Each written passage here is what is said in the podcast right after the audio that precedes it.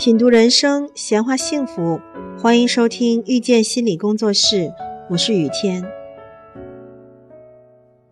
不少来访者身上都有一个共同的特点，那就是他们内心都住着一个严厉的惩罚者，会对自己的哪怕是一丁点儿的不好实施严厉的惩罚。所以他们很容易进行自我攻击，一丁点儿的毛病也会立刻被挑出来，一丁点儿的不完美都要痛骂自己，直到把自己的自尊完全击碎，然后再回到养育者或者是亲密关系当中去依赖别人，再次建立自尊。可是更遗憾的是，他们内心那个严厉的惩罚者，时不时还很喜欢攻击别人。所以他们的回归并不都是成功而顺利的，于是他们常常面临着断裂的人际关系和混乱的生活。再跟他们多聊聊，就会发现，他们内心这个严厉的惩罚者，其实并不一直都是一个自我惩罚者。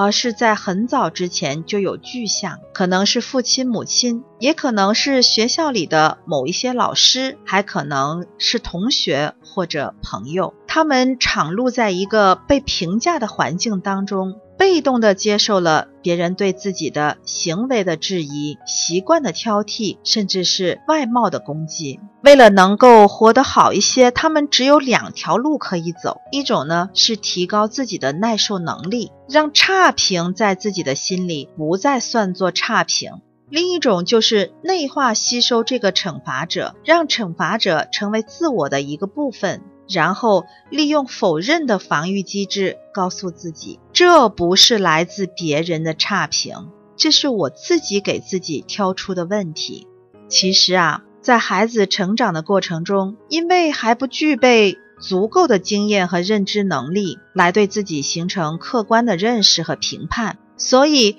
他们需要依赖于父母的评价形成自我认知。如果父母，负面的评价比较多的话，孩子就会在一种扭曲的自我认知当中，逐渐的形成低自尊。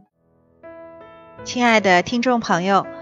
感谢收听遇见心理工作室。如果您喜欢我们，欢迎加 QQ 群八三二四九六三七零。本期音频就到这里，我们下期再会。